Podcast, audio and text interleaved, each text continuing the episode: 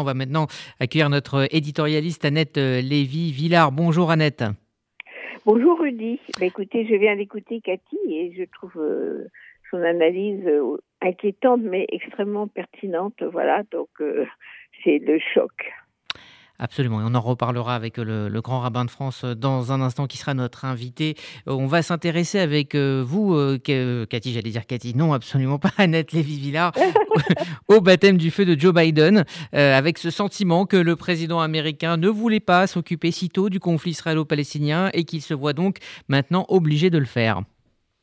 Eh ben, lui, comme euh, toute la communauté internationale, euh, ne s'occupait pas du conflit israélo-palestinien, du Proche-Orient depuis euh, dix ans. Je rappelle qu'il a été président de la commission des affaires étrangères au Sénat. C'est un grand spécialiste des affaires étrangères, mais visiblement, ça ne l'intéressait pas beaucoup. D'ailleurs, il a traîné avant d'appeler Benjamin Netanyahu au téléphone, ce qu'il devait faire de façon protocolaire, je dirais.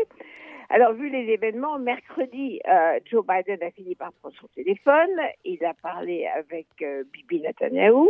Après le coup de téléphone, il a expliqué qu'il avait rappelé le droit d'Israël à se défendre. Quand des milliers de roquettes tombent euh, sur votre pays, vous avez le droit de vous défendre. Il a quand même déploré les victimes civiles des deux côtés.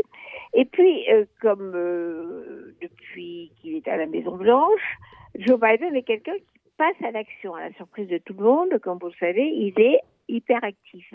Donc, il a tout de suite envoyé en Israël son conseiller spécial Adi Amr, qui est euh, un analyste euh, très très spécialisé euh, des affaires étrangères dans l'administration américaine, avec Clinton, avec Obama. Et puis, il a euh, bloqué, Joe Biden a bloqué la résolution du Conseil de sécurité euh, qui aurait euh, demandé un cessez-le-feu.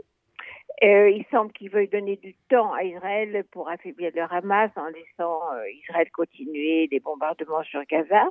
Et en même temps, l'administration Biden engage un dialogue avec tous les partenaires de la région, avec le Hamas, planifié habituel du Qatar, de l'Égypte, de la Jordanie, la, euh, le secrétaire de presse de la Maison Blanche a dit que Washington avait pris contact avec plus de 25 personnalités euh, importantes de la région, que ce soit euh, palestiniens, tunisiens, jordaniens, etc., depuis le début de la violence.